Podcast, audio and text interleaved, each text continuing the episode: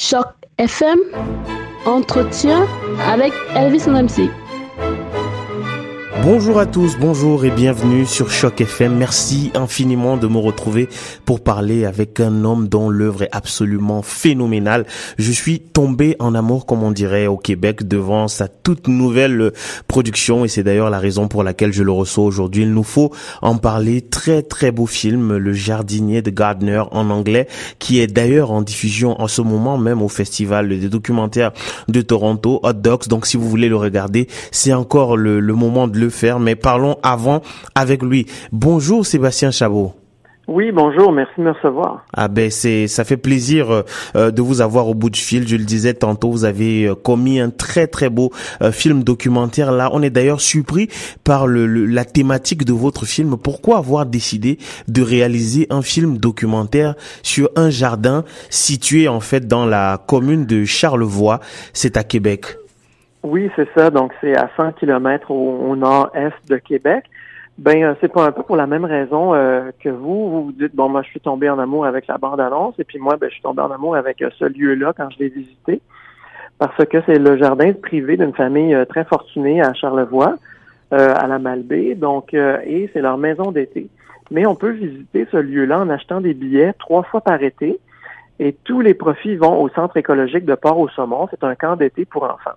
Donc, on peut visiter euh, le jardin dans des visites guidées. Ça prend trois heures à peu près.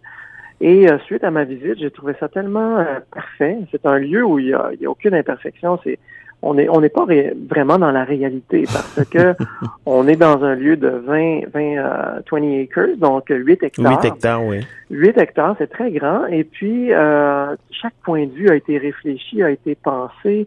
Euh, les variétés horticoles qu'on retrouve là-bas, ce sont des variétés euh, uniques qu'on retrouve vraiment pas souvent dans un dans un jardin euh, conventionnel. Et il y a cinq jardiniers qui s'occupent à temps plein du jardin, donc c'est quelque chose de très particulier qu'on ne voit pas tous les jours. Et c'est pour ça que j'ai décidé de faire un film là-dessus. En plus que le personnage principal, Frank Cabot, est un membre de l'Ordre du Canada et chevalier aussi de l'Ordre du Québec. Donc c'est un personnage illustre, mais qu'on ne connaissait presque pas. Euh, au Québec et au Canada. Oui, personnage d'ailleurs euh, atteint d'une maladie euh, incurable et qui laisse pour la première fois des équipes de tournage entrer dans son dans son son, jardin. Est-ce que c'est la raison pour laquelle il vous a autorisé à entrer dans ce jardin, à le filmer? Oui, ben je pense qu'il était très conscient que la fin était proche pour lui parce que l'entrevue s'est déroulée en 2009 et il est décédé en 2011. Donc il restait deux ans à sa vie. Euh, lui ne savait pas quand est-ce qu'il allait mourir, mais quand on, s'est parlé, il m'a dit écoute, si tu veux faire l'entrevue, faisons-la tout de suite parce que ma santé décline et j'aimerais ça euh, euh, livrer.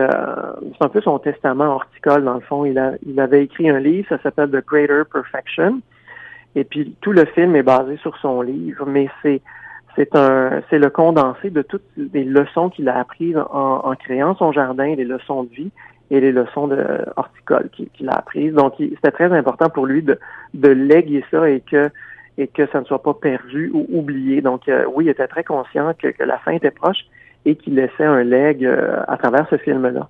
Mais est-ce qu'il a dit les raisons pour lesquelles il a décidé de, de travailler sur un chantier aussi immense? Parce que 8 hectares, euh, 8 hectares autant pour moi, c'est gigantesque. Pour quelles raisons est-ce qu'on homme s'aventurer à faire quelque chose de cette envergure-là? Oui, ben c'est une très bonne question, puis c'est pas la première question que je lui ai posée parce qu'on se connaissait pas beaucoup. Mais après les quatre heures d'entrevue, quand ça a été terminé, je me suis permis de lui poser la question. Je lui ai dit mais pourquoi euh, vous, vous êtes un homme très riche, vous auriez très bien pu euh, vous asseoir sur vos lauriers, voyager, profiter de la vie, plutôt que de faire un jardin, de prendre 35 ans pour faire ça. C'est dur de faire un jardin, il faut tout euh, faut tout installer, préparer les plates-bandes, les terrasses, les, les terrassements, et puis c'est ce qu'il a fait presque tout seul. Euh, même s'il y avait de l'aide quand même pour les structures. Et puis ce qu'il m'a répondu, c'est écoute, euh, Sébastien, moi autour de 40 ans, j'ai j'ai vécu euh, des revers de fortune. C'est quelqu'un qui travaillait dans le venture capital, donc il faisait du capital de risque. Et puis il a perdu beaucoup d'argent à ce moment-là. Et puis il m'a dit ben j'ai voulu prouver à travers ce jardin-là que je pouvais faire quelque chose de bien.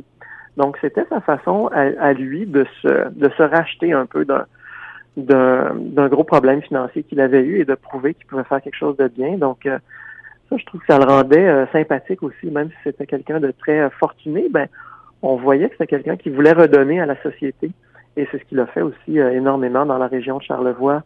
voilà. Alors, euh, Sébastien, de quelle manière est-ce que vous expliquez le, grand écart qu'il y a entre les différentes euh, créations euh, auxquelles vous vous êtes livré Je rappelle qu'en 95, vous sortiez votre premier court-métrage intitulé Sablier. En 2003, vous avez travaillé sur la série de télé-réalité Ma Maison Rona. Vous avez notamment travaillé aussi en 2005 sur la série Légende urbaine, sur les sept péchés capitaux.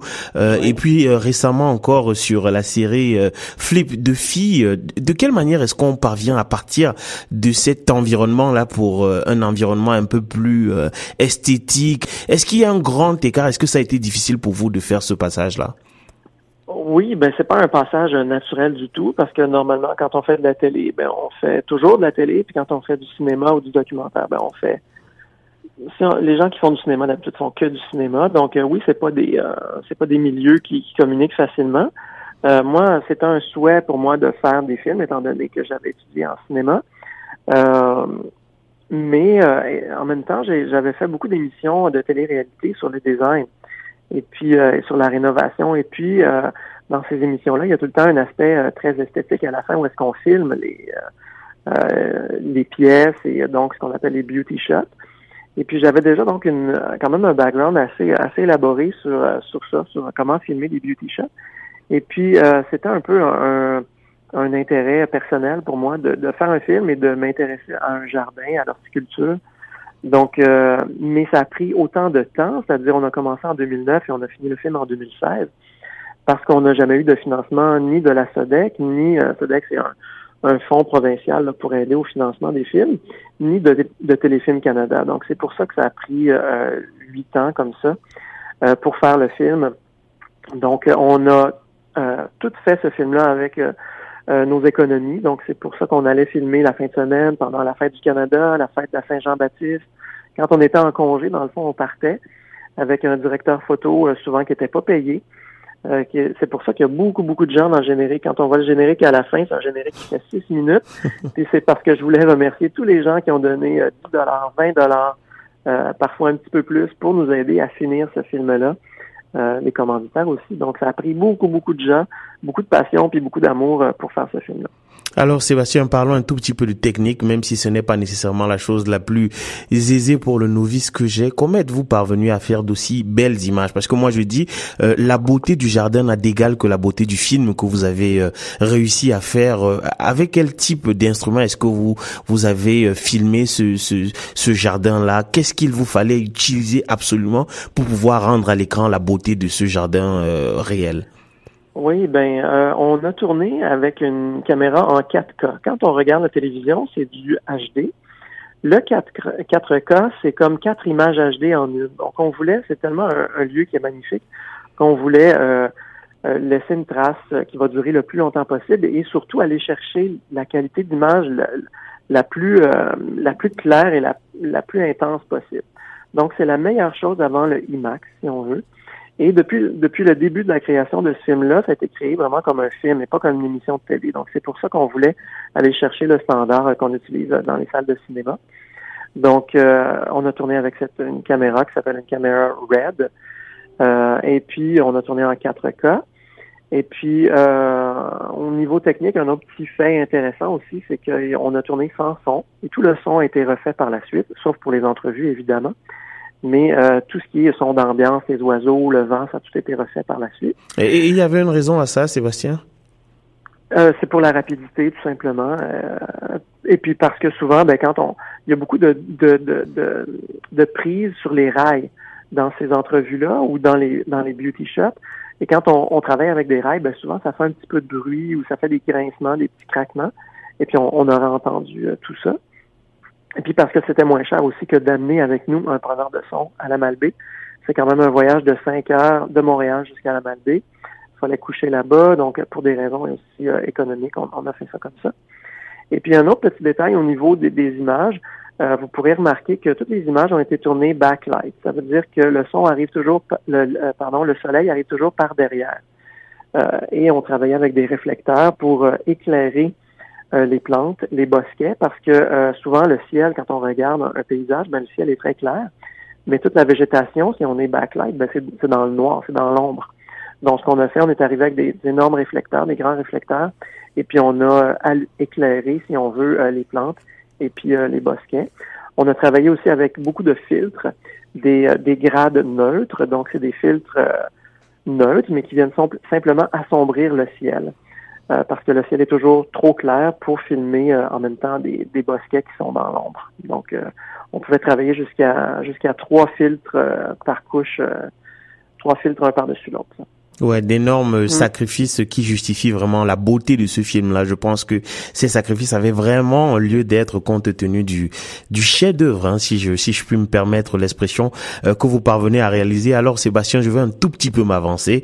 Euh, vous avez terminé ce projet que vous êtes en train de porter. Euh, est-ce que celui-ci en appelle d'autres? Je veux dire, est-ce que le fait d'avoir réalisé ce film-là vous donne envie d'en faire d'autres encore, pas nécessairement à la télé, mais dans le cinéma? Oui, ben c'est certain que là, euh, avec euh, l'intérêt aussi qu'on a vu des médias, puis votre la belle entrevue que vous m'accordez aujourd'hui, c'est certain que tout ça, ben ça donne envie de faire d'autres films. Puis je sens aussi que le public est au rendez-vous. Euh, le film a joué durant sept semaines à Montréal. Ça a été une grande surprise au cinéma Beaubien, un petit cinéma, mais quand même sept semaines, c'est beaucoup pour un documentaire. présentement à Toronto, ça va très bien aussi.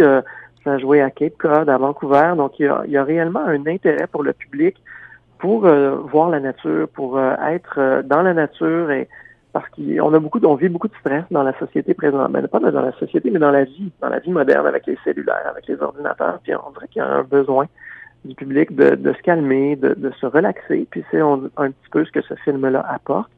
Donc c'est certain qu'en voyant la belle réaction, ben oui, ça me donne envie de faire d'autres films. Ok, très bien. Alors, euh, merci infiniment, Sébastien Chabot. Alors, je précise que euh, pour toutes les personnes qui sont à Toronto, vous avez des projections exclusives là. Il faut absolument y aller, autrement vous euh, pourriez ne plus avoir la chance de voir le film. C'est actuellement en diffusion au Hot Docs de Toronto là.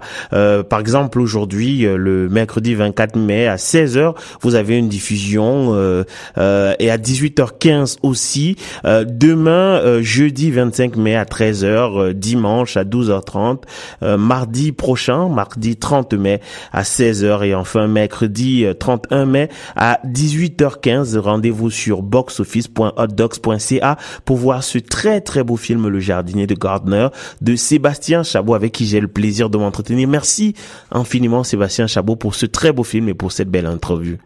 Ben, c'est un plaisir partagé. Merci de votre intérêt. Je vous en prie, passez une bonne journée. Au revoir. Vous aussi, au revoir. Bye bye.